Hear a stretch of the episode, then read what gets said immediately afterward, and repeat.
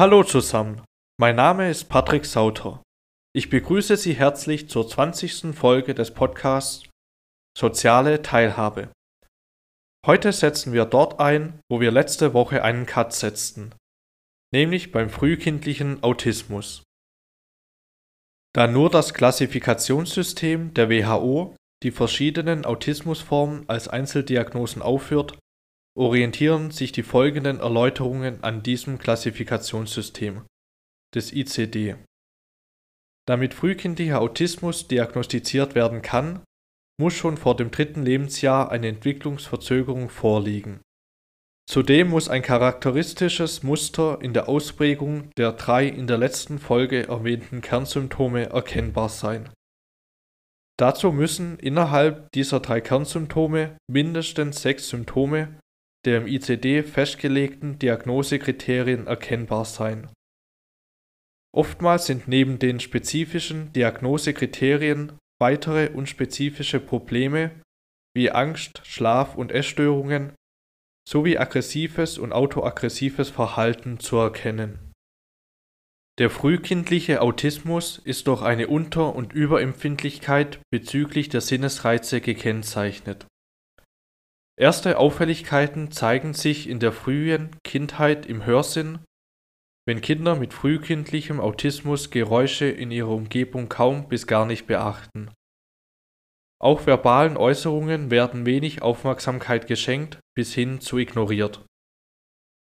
Im Gegensatz dazu lässt sich bei Betroffenen auch eine überhöhte Sensibilität bezüglich akustischen Reizen erkennen, wobei sie teilweise extreme Reaktionen wie zum Beispiel panikartige Zustände aufzeigen.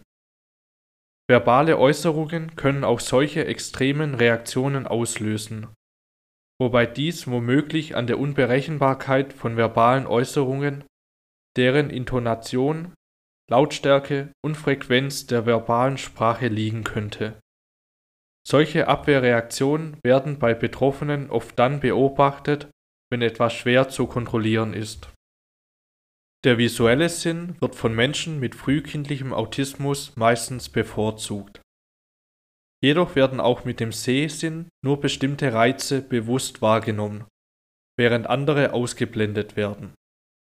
So kann es beispielsweise vorkommen, dass Hindernisse zu spät erkannt werden und ihnen nicht mehr ausgewichen werden kann, wohingegen kleinste Veränderungen in der vertrauten Umgebung sofort auffallen beim Spürsinn ist auffallend, dass bei Betroffenen oftmals schmerzauslösende Reize keine Reaktion hervorrufen. Andere taktile Reize werden dafür kaum ertragen. Dies betrifft vor allem Berührungen durch andere Menschen. Allgemein lässt sich somit sagen, dass die Wahrnehmung von Menschen mit frühkindlichem Autismus von Unter- und Überempfindlichkeit geprägt ist und von der Wahrnehmung normal entwickelter Menschen abweicht ein weiteres Phänomen ist die sogenannte übergroße Selektivität bei Menschen mit frühkindlichem Autismus. Damit ist die Neigung gemeint, nur wenige Merkmale bei der Informationsverarbeitung zu berücksichtigen. Es können nicht mehrere Reize gleichzeitig verarbeitet werden.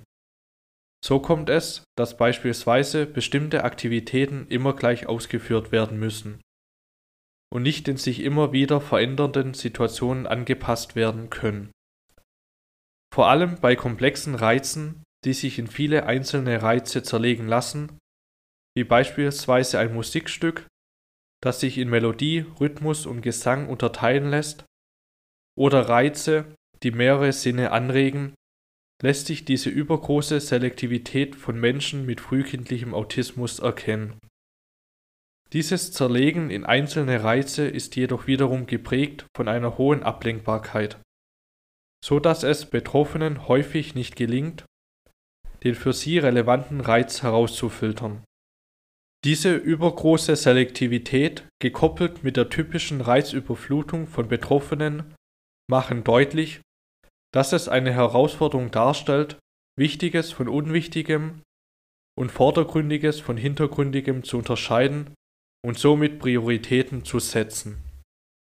Stereotypien, also ein immer gleiches Vorgehen bei bestimmten Abläufen, scheinen Menschen mit frühkindlichem Autismus Sicherheit zu bringen, in einer für sie oftmals aus unverständlichen Zusammenhängen bestehenden Welt.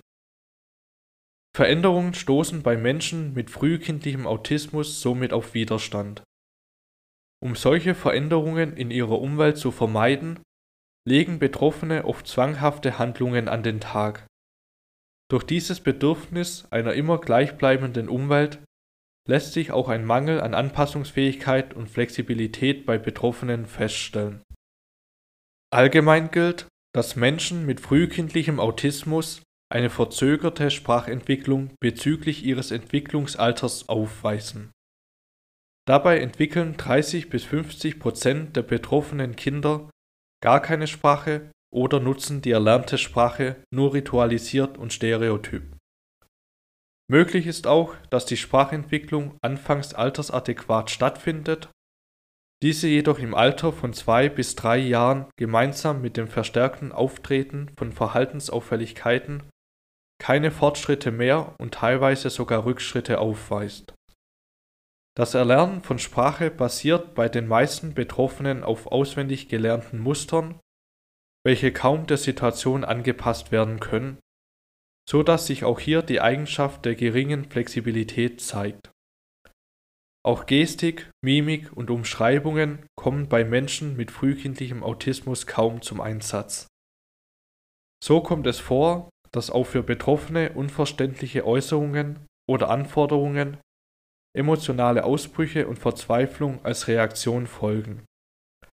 Das Vertauschen von Personalpronomina tritt bei Betroffenen oft auf, so dass sie beispielsweise statt ich ihren eigenen Namen nennen.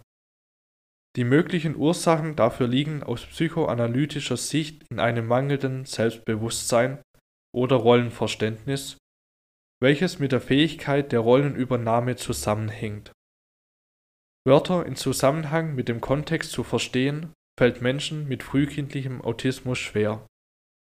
Sie erkennen nicht, dass ein Wort mehrere Bedeutungen haben kann, je nachdem, in welchem Kontext es genutzt wird.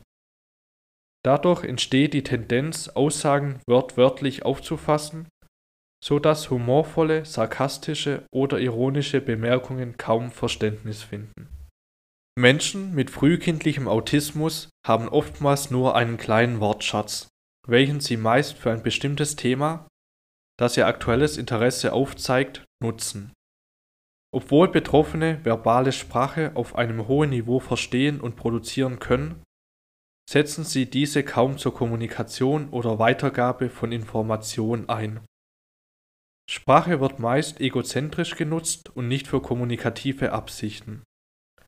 Echolalin, also das Wiederholen von vorgesagten Wörtern und Sätzen, tritt bei Betroffenen auch oft auf, was möglicherweise dem besseren Verstehen von Informationen oder aber einem Verarbeiten von an sie gerichteten Fragen auszuweichen dient. Echolalin stellen für Betroffene eine Form dar, sich Sicherheit in einer für sie unsicheren Welt zu verschaffen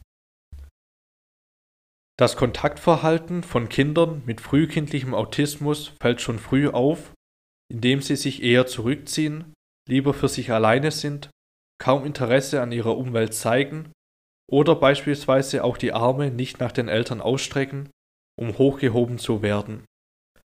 Auffällig ist auch, dass sich von frühkindlichem Autismus betroffene Kinder kaum durch ihre Eltern beruhigen oder trösten lassen, wenn sie traurig sind und auch kaum Zärtlichkeiten mit den Eltern austauschen. Beziehungen zu Gleichaltrigen aufzubauen fällt den Betroffenen schwer. Hinderlich wirkt sich dabei auch die Herausforderung von Betroffenen, Blickkontakt herzustellen und aufrecht zu erhalten, aus. Soziale Interaktionen überfordern Menschen mit frühkindlichem Autismus. Sie ziehen sich zurück, je größer eine Gruppe ist. Sie vermeiden, insbesondere mit Kindern, soziale Interaktionen, weniger aber mit Erwachsenen. Das mag daran liegen, dass das Verhalten von Kindern weniger vorhersagbar und strukturiert ist als dasjenige von Erwachsenen. Situationen, bei denen sie eine aktive Rolle einnehmen müssen, die sie später jedoch wieder abgeben müssen, bereitet ihnen besonders große Mühe.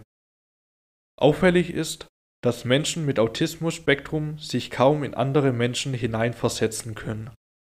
Dies beschreibt die Theory of Mind. Auch im Bereich der Informationsverarbeitung zeigen Betroffene Auffälligkeiten. Es fällt ihnen schwer, soziale und emotionale Reize gleichzeitig wahrzunehmen, angemessen zu verarbeiten und miteinander zu verbinden.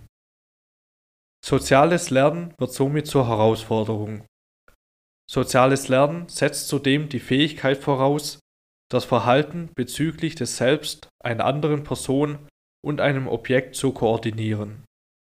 Das heißt, um sozial zu lernen, bedarf es der Kompetenz, sich selbst in Bezug zu anderen Personen und zu einem anderen Objekt zu setzen.